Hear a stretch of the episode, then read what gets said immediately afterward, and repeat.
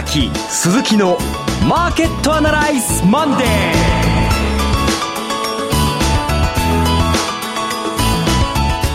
皆さんこんにちは。アシスタントの櫻井彩子です。ここからの時間は岡崎鈴木のマーケットアナライズマンデーをお送りしていきます。パーソナリティは金融ストラテジストの岡崎良介さん。はい岡崎です。よろしくお願いします。そして証券アナリストの鈴木一之さん。こんにちは。よろしくお願いしますさてこの番組はテレビ放送局の BS12 チャンネル12で毎週土曜朝6時15分からオンエアしている岡崎鈴木のマーケットアナライズという人気投資番組のラジオ版です。週末の海外マーケット月曜前場の市況や最新情報はもちろんのことテレビ放送では聞けないラジオならではのお話など耳寄り情報満載でお届けします。さて岡崎さん、先週の土曜日ですか、はい、えー、豊か商事の福岡セミナーということだったんですが、はいえー、いかがだったでしょうか？あのまた、えー、会場といいますか、はい、ちょっと溢れる感じでしてね、はい、それで嬉しかったのはなんかね女性比率がすごく多かったんですよ、でね、えー、ちょっと思わずですね、はい、思わず前の方前の方に女性の客方が多かったんですけど、前の方の女性の方を見て喋ってしまいましたね。目線が目線が。目線が、ね、お客さんだけに平等にお願いしますねそうですよね。まあでもあのみっちり、えーと、持ちネタといいますか今とりあえず土曜日の段階で、えー、持っている話は全部お話してきたので、えー、また今日はその続きをですね、えー、ラジオでお話したいと思いますはいそして鈴木さんも土日とセミナーだったんですね、はい、じゃ私は東京で、えーまあ、箱田圭一さんと一緒にこの銘柄まで言及するというスクリーニング結果に基づいたあ銘柄セミナーというものを開いておりました、はい、反応はいかがでしたか？えあのどちらも非常にこう会場にお客さんたくさんいらしていただいてこの個別の銘柄でやはり皆さん悩んでらっしゃるんですね。業績相場に本当に入るんだったら業績の良いものをいけばいいんですが金融相場と業績相場ちょうど今端境期にあるようなところがありますんで、えーまあ、シフトするにはどれがいいかそのあたりをぐっとこう前面に出してお話ししてまいりました、うん、日曜日に私も参加したんですけどね。確かに難しいあのテーマで。はい、で難しいロジックを使ってるんだけれどもでもそれでもじっくりじっくりこうあの話を聞いていくとだんだんだんだん見えてくるっていうことでね。最後はいい形で終われたんじゃないかなと、ね、ぜひまたこういう機会を持ちたいですね。そうですね。はい、はい、あの豊か商事のセミナーそして我々 BS12 チャンネルテレビのセミナー合わせても精力的に、はい、ねこれからもしていきたいと思いますので今日もこの番組の最後にそうお話しますけれども、まあ、番組と合わせてぜひよろしくお願いします、はい、それでは番組を進めていきましょう。この番組は株三六五の豊か商事の提供でお送りします。今週のストラテジー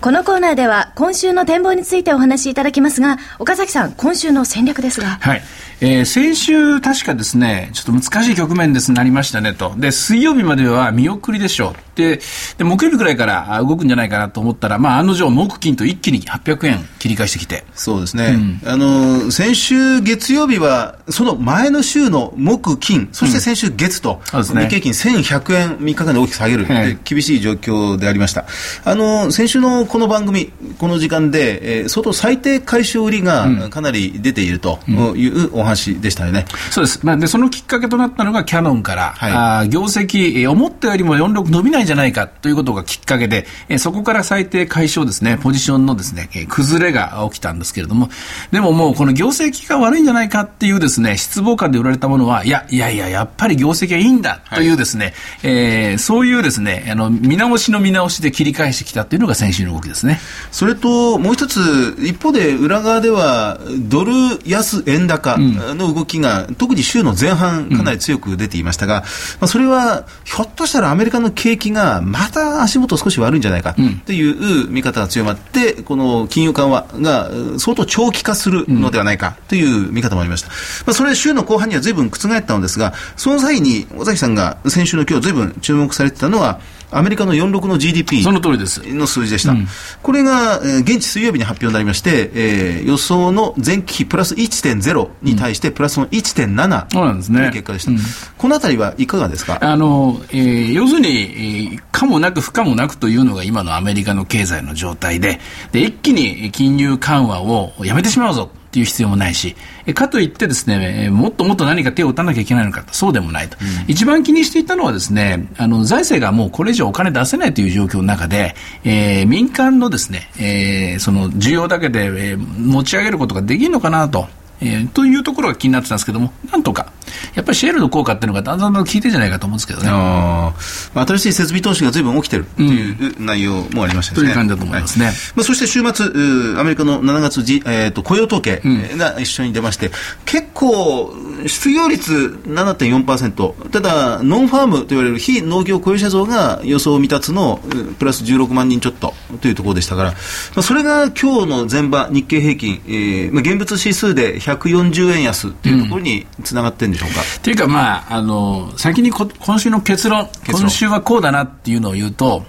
今週は残念ながら売りじゃないかなと、下がるんじゃないかなと。うん。はい。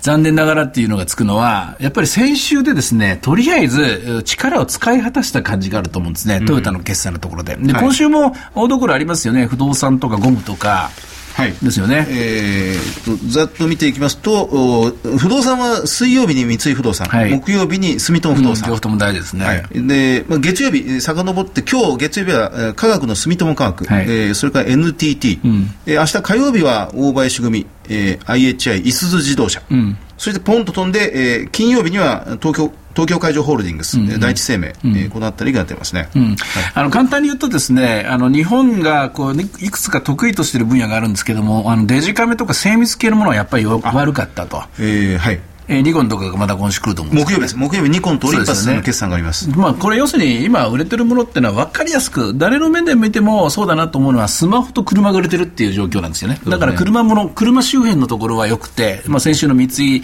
えー、科学なんかもそうですけどもね。はい、で、おそらく住カも多分そうでしょうね。で、ダイハツが良くて、で、トヨタが良くてと。うんうん、日産はちょっと悪かったけれども、全般的に車関連が良い。だけど、えー、電気精密の方はやっぱり伸び悩んでると。うん、という構造なんで、これが見えたんで、今週はそれ以外のところ、ろ、うん、私は不動産と、うん、不動産とあとは、まあえー、金融ですかね、はい、そこだと思いますね、えー、ちなみに三井化学4183、うん、先週木曜日8月1日に決算発表をザラバ中1時に発表しまして、えー、4、9月、まあ、第2四半期までの見通しを営業利益を引き上げたんですね、50億円から120億円に引き上げて、前年対比8倍まで拡大すると、でその要因がやはり自動車部品向けのエストラマなどが相当良かった、うん、石油価格のの分野からかなり良いのが出てきてます、ね、こんなね、古い会社でね、はい、こんな素材の極めてベーシックなところで、これだけのですね、あの、ディビジョンが生まれるっていうのは、やっぱり今の景気、やはり力強いものがあるんだということを改めて感じさせて、あのあたりから一気にですね、マーケットを一気吹き返したと思うんですが、はい、ですが、もう息が吹き返ったところなんで、うん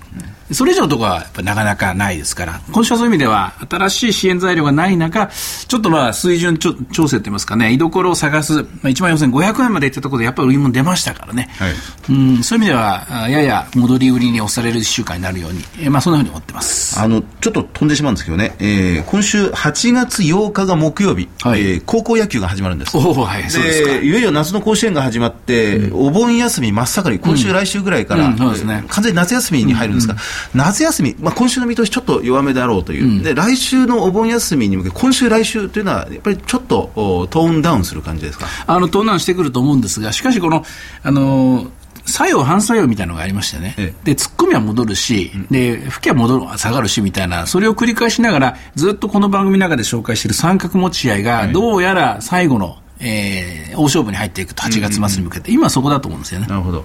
まあ、先週の上昇が今週の弱さにつながり、うんね、まあ、今週弱ければ来週は反作用が起こる可能性それの繰り返しじゃないかと思います、しばらくは。はい。はい。はい、前場の何か指標で注目すべきところとかっていうのはありますか、えー、日経平均140円安、それから、えー、っと、リートが強かったですね。えー、うん。これはね、あの先週の木曜日から急に切り返してるんですね。だからこれはね、あの最低取引とは関係ない分野ですから、注目しておいた方がいいですね。リートは、えー、プラス、東証リート指数プラスの0.5%ぐらい、そうですね、まずまずしっかりです。で、ボラティリティはほぼ横ばい。で、業種でいうとですね、ガラスと金属しか上がってなくて、あと全部下がってるっていうことは、やっぱり、えー、今週というか、今日の動きも最低の解消売り、うん、先物に主導されたですね、えー、取引が、マーケットの水準を動かしているかなと、という感じですね。はい、そして株365ですが。えー、現在14,316円、314円買いの323円売り、極めて狭いレンジ中の取引ですね、今日は。はい以上今週のストラテジーでした。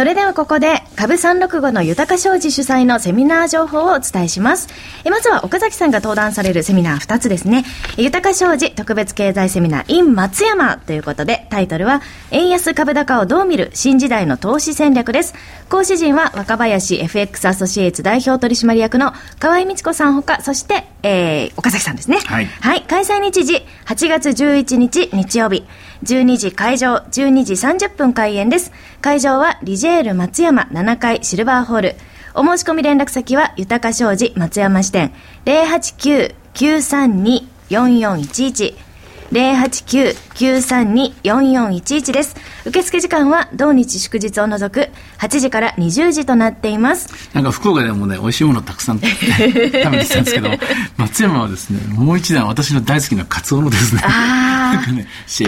塩叩きっていうのかな？ニンニク塩叩き。ニンニク塩叩き。こんな光栄で喋っちゃいますけど、すごいそれ楽しみにしてるんですけども、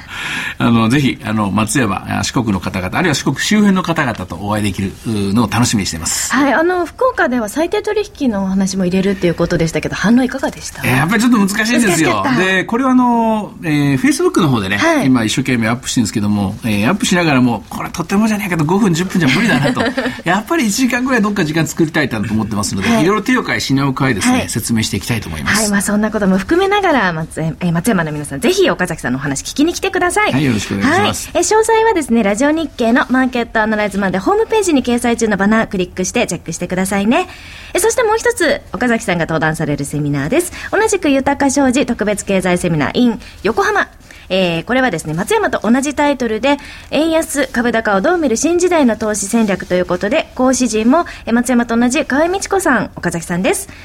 岡崎さん、えー、こちらでも同じようなそうです。もう9月21日ですよね、はい、これね。来月の話なんで、はい、多分、一勝負ついて次の勝負が始まっているところだと思うんですよね。ですので、またその頃にはガラッと資料も、えー、差し替えて。うわ、これまた貴重な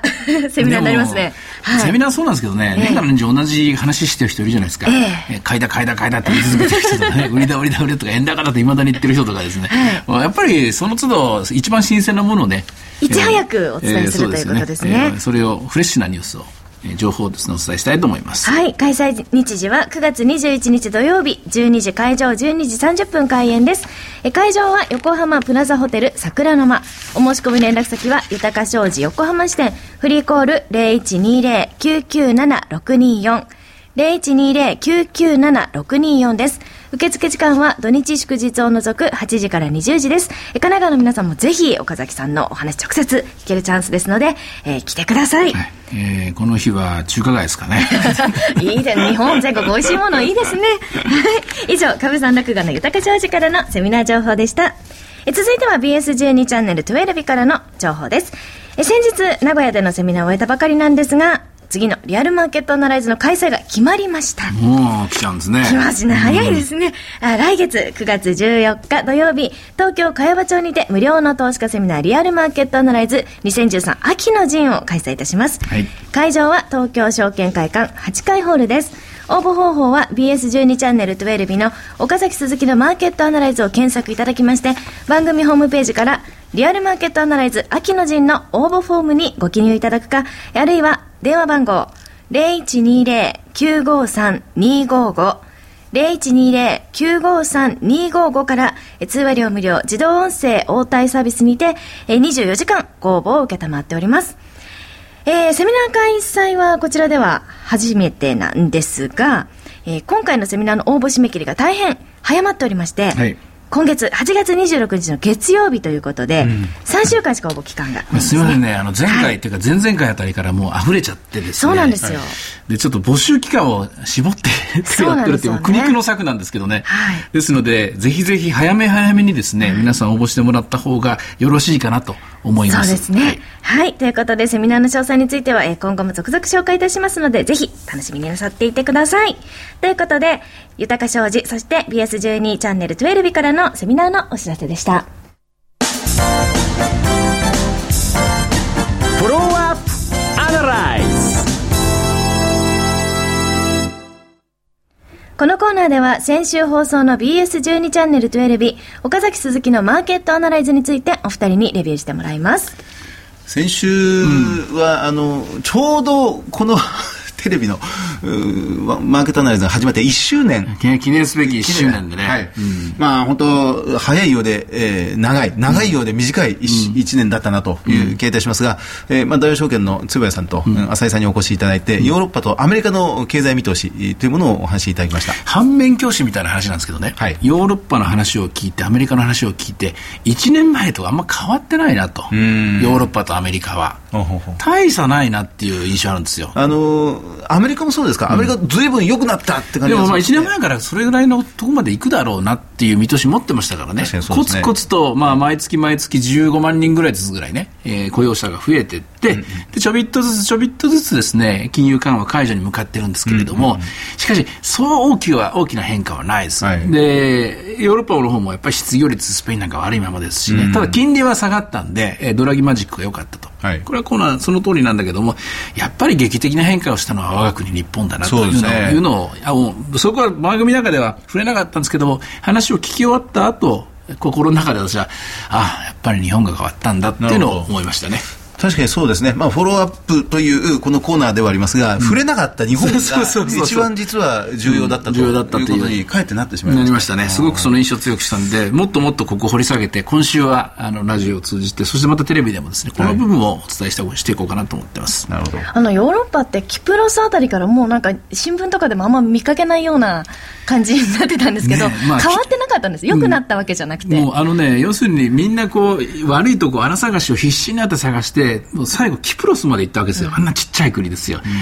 私も行ったことないし、多分一生行くことないんじゃないかと思うんだけども、そこまで探して、それで、その結果、あんまり大きな、えー、いわゆる泰山明堂してネズミ一匹という状態だったんで、これでもうみんな、もういいやと。思って、今、あんまり注目しなくなったと。でもまた今度9月22日でしたっけね、あの、浅井さんおっしゃってましたけども、ドイツ選挙があって、この辺りからまた大筋のですね、えー、大所の動きがあるのかもしれませんけれども、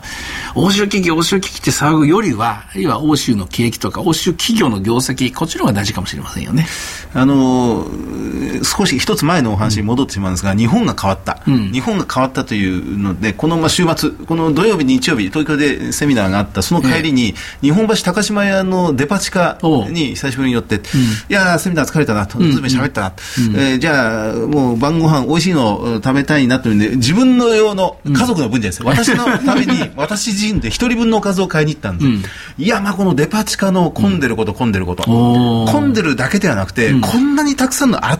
今更なんですけどね、うん、でもこんなにたくさんの新鮮な食材が、うん、もう和洋中を問わず、うん、ありとあらゆる国の食材がちょっぴりちょっぴりでもたくさん品数並んでるっていうのは、これって見慣れた風景だけど世界から見ると飛び抜けて幸せな光景なんだろうなということを改めて感じてしまいましたね、飛び抜けて幸せな光景でいうともう一つ飛行機、はい、私は福岡あ行き帰りだったんですけども、ええ、子供たちがすごく多いですねああ夏休み、で子供たちが安心して飛行機乗ってもうもう慣れたようなもんですよ、うん昔ね、私だったらあんな小学校の時飛行機乗ってるって言ったらもうカチカチになってですね、凍りついて動けないんじゃないかと思うんですけれどもね。一生に何回かしか乗らないようなことがありましたけど、うん、ちゃんとあのキャビンアテンダーの方も容量あの分かってて、ええ、さっさっさっさともう、もう普通のでき、普通のなんて言いますかね、旅なんでしょうね、もう今の時代では。日本のあまりにも日常的な光景は世界から見ると、うん、ひょっとしたら全然違う異次元の幸せな国なのかもしれませんね。安全っていうのは大きいですね。えーうん、まだまだもちろん、こう、えー、あの、被災の後の復興需要もたくさんありますけどね。えー、まあ、それそれが一番、こう、喫緊の課題ではあるんですが、パッと見ると、なんか、ふと気が付くところに、思わぬ、こう、1年前と違う風景があるなという気がしました、ね、まあ、これまで急激に、まあ、こう、変わってきた日本なんですけども、この先、またさらに上に行くような、この要素っていうのはどんなところが必要なんですか？そこなんです。そこなんですよ、うん、この8月末にあの日本経済新聞出版社からあの小田さんと私の2人で書いた本が出版されるんです、はいそのあたりをぐっとこう書いたんです。日本が新たな成長過程に入っていく。どこにそんなものがあるんだ、潜んでるんだってことを皆さん疑問に思うんですが書いてみました。日本はすごい成長の原資を持ってるなというところ内需です。やはり内需。内需え消費を含めた内需、不動産開発も含めてですね、ここに日本の最後のフロンティアが眠ってるなということを書いたんですけどね。うん、ねなんか最近ね、映画で面白いタイトルで、まだ本気出してないだけだみたいな。あ、なんかあります？ありましたよね。明日から本気出すぐらいの感じそうの、ありましたね。で、そこなんですよね。はい、本気出してないっていうのは、言っちゃなんだけど、ソフトバンク、孫さんしかですね、まだ本気になってないっていう、要するにリスク取ってないっていうところなんですね。はい、で、そこがこれからどんだけ見えてくるかっていうのが、あの、鍵握っていて、で、さあ行こうぜっていう気分にマーケットが、こう、今動いてますからね。この波を使ってどこまで伸びていくか、ここが課題だと思いますね。すね本当に日本でこれで本気を出してたのは輸出企業だけではないでしょうかね。うん、乾いたタオルをぎゅっとさらに絞るぐらいまで本気でずっとやってきた。それ以外の企業はまだ本気出してなかった。うん、それがこれから出てくると。いうことではないでしょうか、うん、詳細お伺いしたいんですけどそれは本が出るまではダメってことですいやいやとんでもないですよ。いつでもいつでもお話しますよ。今から1時間ぐらい喋っても全然結構ですよ、えっとね超円安時代の投資術、はい、投資術ですね、はい、えーえー、まあ中身はね、ちょっと、あまり詳しいこと言えないけど なんかでももうアマゾンですでに、あ動き出してるみたいですけどね。予約ランキングかなんか出てるとかいうね。うん、おかげさまで、ね。なっちゃいますけどね。だけど、あの、鈴木さん結構ね、頑張ってくれました、今回。うん、てか、私はね、かなり、あの、テレビとかでね、はい、あの話したことをもう一回、あの、一から、改めて、原稿書き上げてっていう感じなんですけども、えー、鈴木さんの方は、やはりもう、銘柄まで落とし込んでいくのでですね、えー、最後の最後まで、えー、締め切りの1秒前まで苦しんでましたよね。あの本来の私のジャンルじゃないところ、景気敏感株とかバリュー株が私の本来の、まあ、担当なんですが、今回成長株、うん、成長路線というもので書いてみましたので、相当苦労しました。はい、はいそうぜひご覧になっていただきたいと思います。うん、はい、ということで、さあ、今回のお話を踏まえましてですね、投資家の皆さんに今週のアドバイスをお願いできますか？はい、私の方からは、夏休みは岡崎さんの話とは逆になっちゃうの。結構動く。うん、え相場薄商いの中をスルスル動くというのが今週来週意外とあったりなんかするのかなとふうにふと思います、えー、今週は大事なことはですねもう少ししたところでいよいよ煮詰まって動き出しますかまあ、動き出すので今怪我しちゃダメですあの、次本当に戦いが始まりますからね。ですから、無理えー、無理をしないで、あの、手堅くですね、えー、利食い千人力みたいな感じで、私はとりあえず戻り売りから入っていくのが得策かなと思います。はい。以上、フォローアップアナライズでした。崎鈴木のマーケットのライズまでそろそろのお別れの時間ですが、はい、じゃあ今週はまあ夏休みの方もいるということで、はい、あの決算がねまだまだ多いんですよ、はい、今週来週8月15日が45日夜のギリギリですので今週来週まだまだ出ますのでそれをしっかりチェックしていきたいと思います。チェックすることが大事ですね。はい、はい、まあでもどうですか？あの株はよくなりますかね？よくなります。なりますかね？あの三角持ちがますます煮詰まってきて ここから離れる。です、ね、できたら上に離れてほしいんですけどね、はい、それを期待するのが今週来週の、はい、そこを見極めるためにも我々のテレビとラジオと、はいセミナーと。週2回お伝えできるってのはすごくアドバンテージメリットですよね、うん、あとまあ直接対面でねあそうそうそう。より詳しく言えない話が言えるっていうのは大きいですよね、はい。はい、ということでぜひこれからもよろしくお願いします。よろしくお願いします、はい、ここまでのお話は？岡崎 亮介と。鈴木和之。そして櫻井彩子でお送りしました。それでは今日はこの辺で失礼いたします。さよなら。この番組は株三六五の豊か商事の提供でお送りしました。